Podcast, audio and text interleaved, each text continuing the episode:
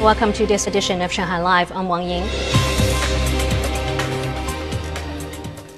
Shanghai Pudong International Airport handled more than 500 cargo flights during the Labor Day holiday, a month-on-month increase of 20 percent. Over 350 police officers are coordinating with the airport staff members to ensure normal operations and the stability of global supply chains. At 9 a.m. today, a cargo flight from Hong Kong carrying several hundred tons of electronic components landed at Pudong Airport. The police managed to complete identity and safety checks in just 10 minutes. As the city enacts measures to help businesses resume operations, the demand for raw materials in auto parts and integrated circuits industries has surged.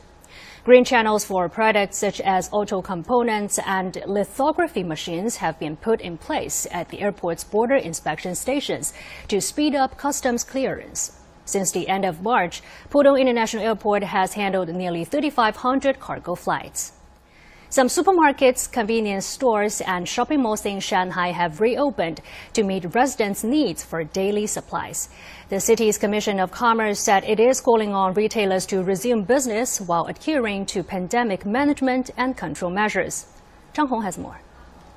In Pudong, Woolly City in central Beicaitang is the first shopping mall to reopen in the town. A noodle house, which just reopened yesterday, received a very large order today. I've been locked down at home for over one month. I'm very eager to get back to work. Today our sales are at 4 to 5,000 yuan and we're excited. Another diner in the mall said they delivered over 700 bowls of noodles to residents and employees living and working nearby in one day. We saw a huge increase of orders in Beicai. We got 10 times as many as orders as before the lockdown. The mall said eight stores have reopened since late April, and about 70 people are now working and living in the mall.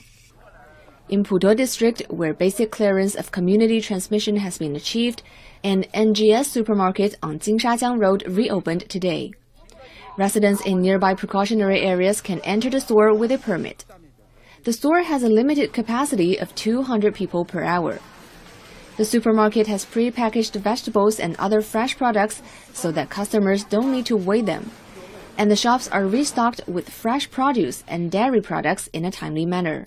Each customer is limited to spending 500 yuan per visit, and there are also limits on the amount one person can buy for certain products to ensure every customer has a chance to make a purchase.